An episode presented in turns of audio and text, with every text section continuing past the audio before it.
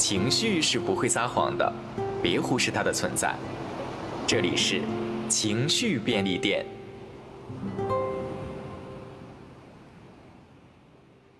大家好，我叫不吃吐司的池，是一名新郎，在新婚来临之际，我想给我的新娘写一封信。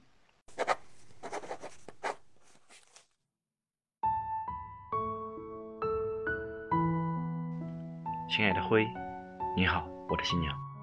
不知不觉，我们已相恋五年，一起参加过那么多朋友的婚礼，也终将迎来属于我俩的浪漫殿堂。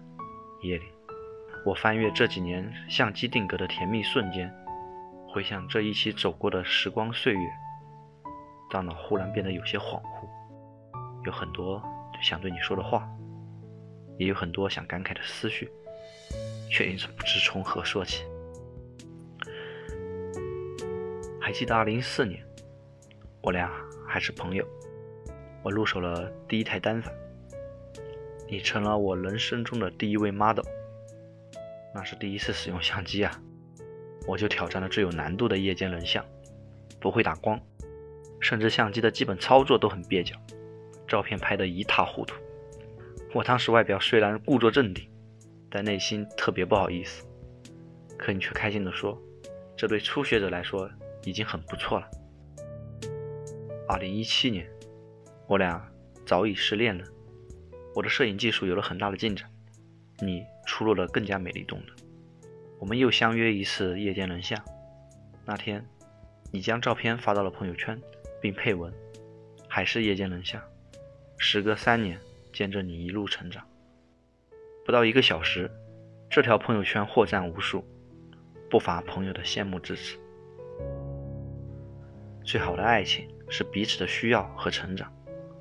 过去我对这句话只是听听而已，可自从那天起，我对这句话有了更深刻的理解。我想，这可能就是爱情的真正的本质。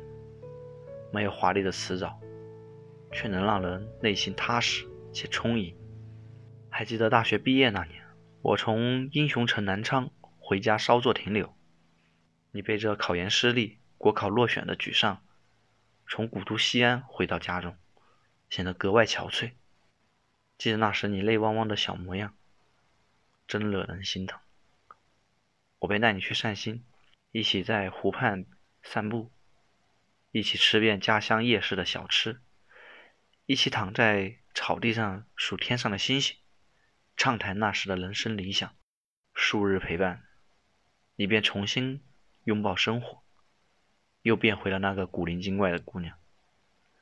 为了助你重振旗鼓，我也开始通过各种媒体关注国考信息，将复习方法、笔试诀窍、口试技巧归类分享，陪你一起复习题库，一起背记生僻字，一起讨论遗忘已久的排列组合。时间的钟摆仿佛倒回至我俩初中同班时，你我前后座的那段时光。后来。我去军校接受了数月的任职培训，临近国考，你来了一通电话，兴冲冲地说：“等国考完就来武汉看我，并要亲口告诉我考试一定没有问题。”那时我真的是又感动又愧疚，因为军校管理十分严格，你坐二十个小时的火车来到我的城市，我却只能陪你六个小时。万一那天遇到紧急的事，我可能还不能外出陪你。那时候我都自嘲我俩怎么比牛郎织女、鹊桥相会还难。最后，考试结果出来，你第一名的成绩顺利上岗。接着你上岗，我下连，我俩在不同的时空开始了工作之旅。正值寒冬腊月，我跟随部队深入南国密林训练。山里温度奇低，潮湿的空气夹带的阴冷，每天不分昼夜的紧张训练。加之几次急性肠胃炎，让我心力憔悴。第一次面对如此恶劣的环境，我的身心极其不适应。那时，我俩的思念只能通过手机的电磁波来牵连。在通话的只言片语中，你了解了我的情况，便随即往我所在地寄了一百个暖宝宝、两箱卤牛肉。由于任务期间不能使用智能手机，看不到天气预报。在外训练时间也不方便添置衣服，你就每天傻傻的准时通过短信发送我所在城市的天气情况，提醒我。到现在我都记得那些短信的固有格式。女票，智能天气播报，明日最低温度零度，最高温度两度，记得添衣服哦。除了天气预报，你还时不时发来了暖心鸡汤。当你觉得累，那是因为你走上坡路。我希望成为你心中的那个小太阳，即使远居千里，也能给你传递温暖。